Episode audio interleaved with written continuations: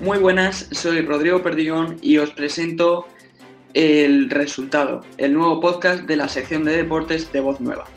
Conmigo se encuentran Álvaro Rodríguez. Hola, ¿qué tal? Álvaro Salgado. Hola, muy buenas. Melisa Martínez. Hola, buenas. Y Roberto Ríos. Hola, muy buenas.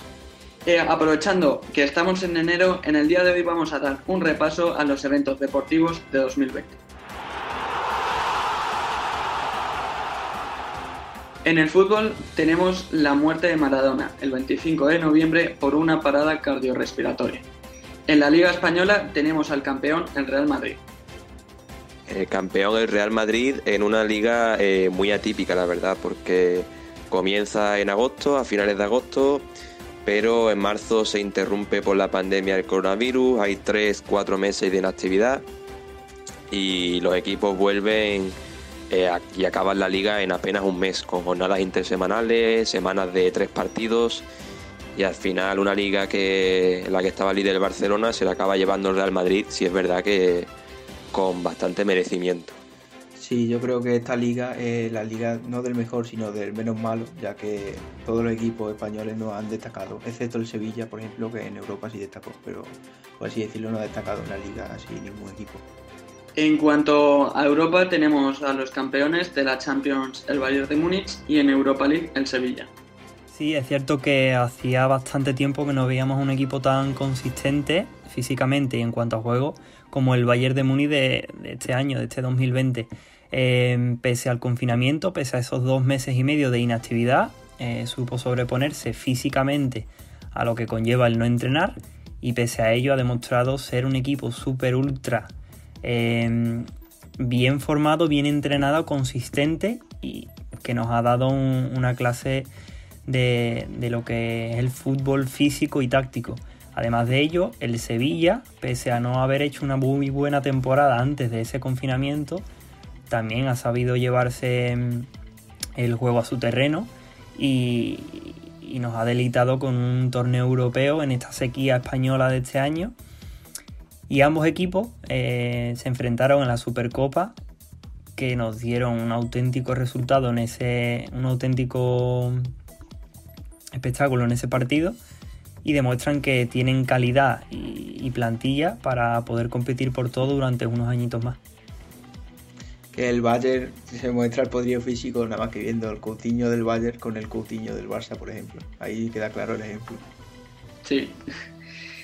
En cuanto a la Copa del Rey, la temporada pasada hubo un nuevo formato, un formato en el que más competitivo, en el que solo eh, se juega un partido, salvo la semifinal que ya se juega ida y vuelta. La verdad es que fue un campeonato muy diferente, y, pero dejó muchos equipos destacados, como por ejemplo el Mirandés, que ganando, llegando a semifinales y derrotando al Celta de Vigo, al Sevilla y al Villarreal.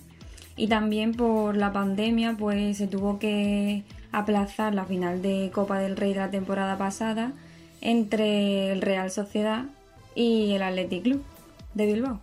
Y además me parece un formato muy acertado porque le da a los equipos pequeños de segunda B, tercera, segunda esa posibilidad de, agrandar su presupuesto con las taquillas que puedan hacer, con la visita de los grandes, a partido único, que ha habido más de una sorpresa, como el Cornellá ganando el Atlético de Madrid, por ejemplo y también ha llevado a la Supercopa de, España a otro formato que también me parece más acertado con ese, con ese formato a cuatro partidos.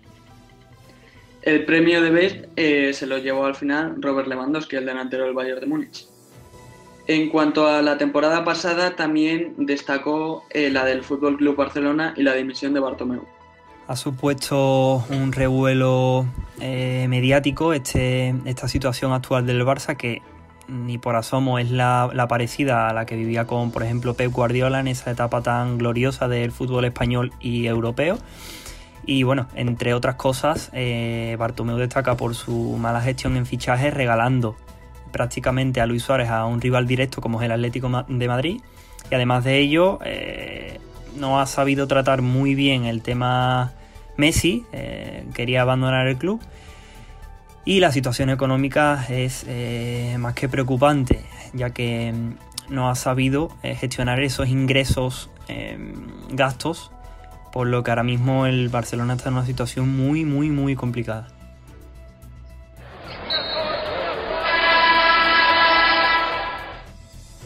En cuanto al baloncesto, eh, la muerte de Kobe Bryant fue el 26 de enero por un accidente de helicóptero en el que también falleció su hija.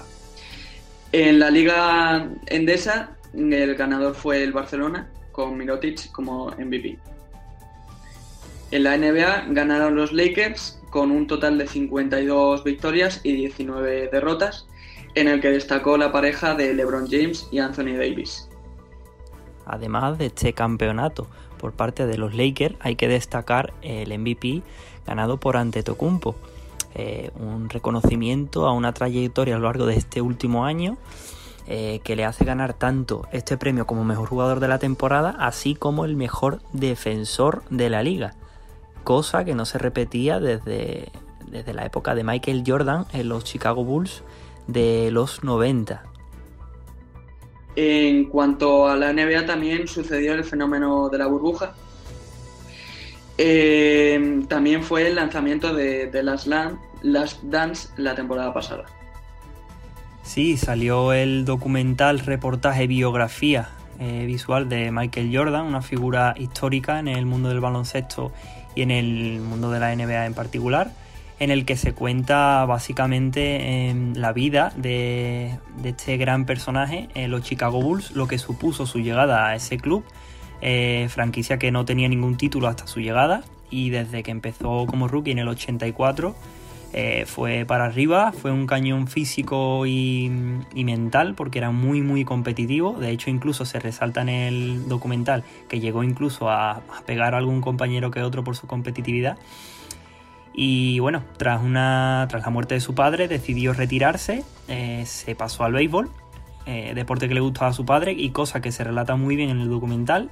Y esta última parte de este mismo documental relata la, la vuelta de Michael Jordan y la gloriosa salida que tuvo tras ganar seis anillos en, en esta franquicia. Y luego en la liga femenina el Spar City Leaf de Girona ganó al Perfumerías Avenida y consiguió levantar el título.